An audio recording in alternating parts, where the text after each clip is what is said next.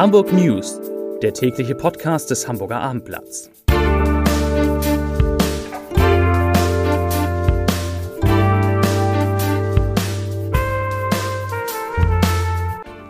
Hallo und herzlich willkommen zu unserem Podcast. Heute geht es in der kleinen Nachrichtensendung um einen Wohnungsbauexperten, der Skepsis äußert, die vereinbarten 10.000 Wohnungen in Hamburg in diesem Jahr bauen zu können. Es geht um die Entwicklung der Neuinfektionen, um Härtefallhilfen für Unternehmer, um den Flugzeugbauer Airbus, der sich weiter von der Corona-Krise erholt. Es geht um die Lage auf dem Hamburger Arbeitsmarkt und um einen unerwarteten Spitzenrang, den die Stadt einnimmt. Aber zunächst kommen wir wie immer zu den meistgelesenen Artikeln des Tages auf abendblatt.de. Auf Platz 3 Tragisches Unglück. Leiche im Großen See ist identifiziert. Auf 2 Wetter in Hamburg. Überraschende Prognose für den August. Und unser Top 1, also der meistgelesene Artikel heute, UKE-Chefarzt fordert Umdenken im Kampf gegen Corona. Und damit kommen wir zu den Nachrichten des Tages. Erst Ende Juni hatten sich die Immobilienwirtschaft und die Politik im neuen Bündnis für das Wohnen darauf geeinigt, bis zum Jahr 2025 weiterhin jährlich 10.000 Wohnungen in Hamburg zu bauen und mit bezahlbarem Wohnraum den angespannten Immobilienmarkt zu entlasten. Doch nun mehren sich die Zweifel.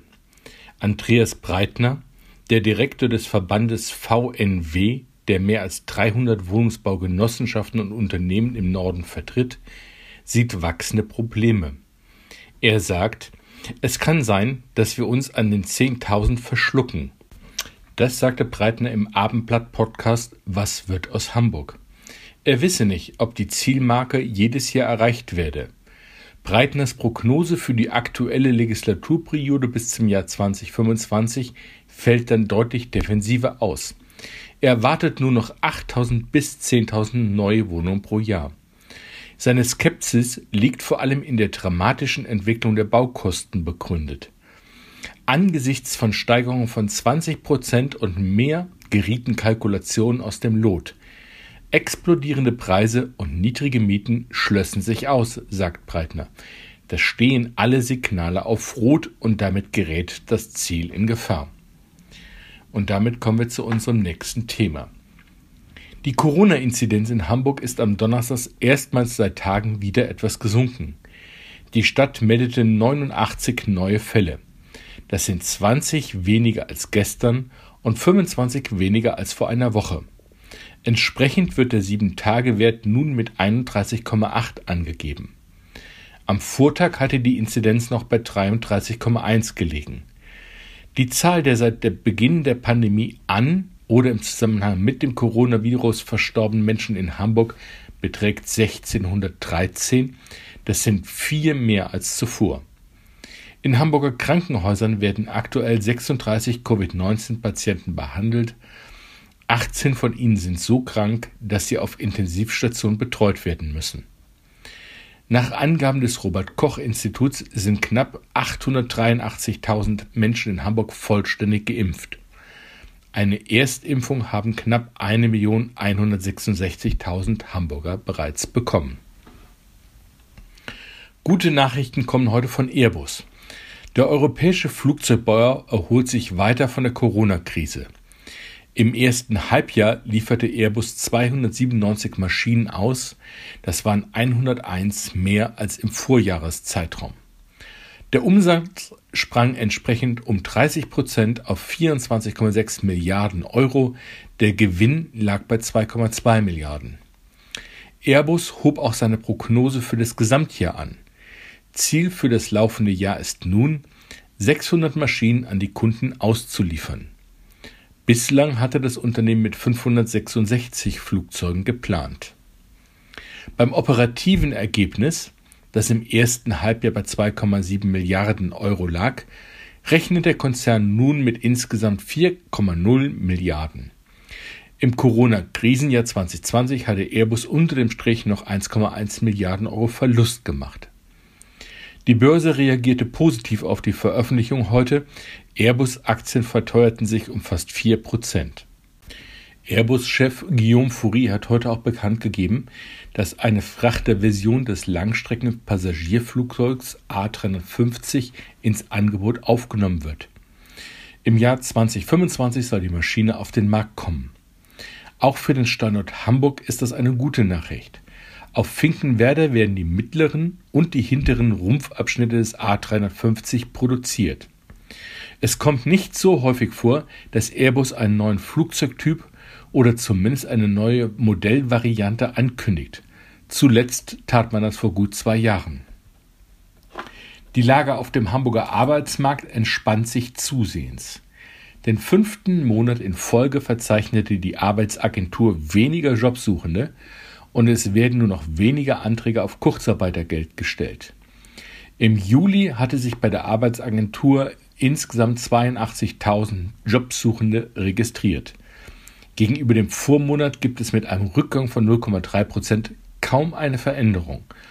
Deutlicher allerdings fällt die Erholung gegenüber dem Juli vor einem Jahr aus. Die Arbeitslosigkeit verringerte sich um 10 Prozent oder 9.117 Jobsuchende. Von der Entlastung des Arbeitsmarktes profitieren vor allem junge Menschen unter 25 Jahren. Der Senat erweitert die Hamburger Corona-Härtefallhilfen und verlängert deren Laufzeit bis zum 30. September. Zwar sind die Antragszahlen nicht allzu hoch, jeder bewilligte Förder-Euro zeige jedoch, dass der Corona-Schutzschirm auch für diejenigen aufgespannt sei, die nicht sämtliche Förderkriterien des Bundes erfüllen. Das teilte die Wirtschaftsbehörde vorhin mit. Solo-Selbstständige können nun einen Direktantrag bis zu 11.250 Euro stellen. Größere Unternehmen können mit bis zu 100.000 Euro rechnen. Wirtschaftssenator Michael Westhagemann sagte dazu, wir lassen auch nach über 16 Monaten Pandemie nicht nach, die Unternehmen und die Solo-Selbstständigen bei der Bewältigung der wirtschaftlichen Auswirkungen zu unterstützen. Unser letztes Thema. In Hamburg hat es im vergangenen Jahr im Vergleich zu allen anderen Bundesländern am meisten geblitzt. Und damit sind jetzt nicht die Kontrollen durch die Polizei gemeint. Es geht um den sogenannten Blitzatlas, der heute veröffentlicht wurde. Pro Quadratkilometer registrierte der Blitzinformationsdienst von Siemens in der Hansestadt demnach etwa 1,9 Blitze. Auf den weiteren Plätzen folgen Bayern und Niedersachsen. Betrachtet man Hamburg als Stadt, liegt sie auf Platz 55 aller Stadt- und Landkreise. Deutschlandweit gab es im vergangenen Jahr knapp 400.000 Einschläge. Das sind gut 70.000 mehr als 2019. Für noch höhere Werte war es im vergangenen Jahr zu trocken. Denn Gewitter bilden sich typischerweise bei hohen Temperaturen und Feuchtigkeit. Die Blitze werden mit Hilfe von rund 160 miteinander verbundenen Messstationen in Europa gemessen.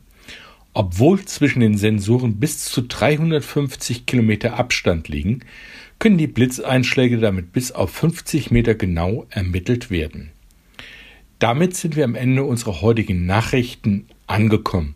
Ich wünsche Ihnen einen schönen Abend. Machen Sie es gut. Tschüss.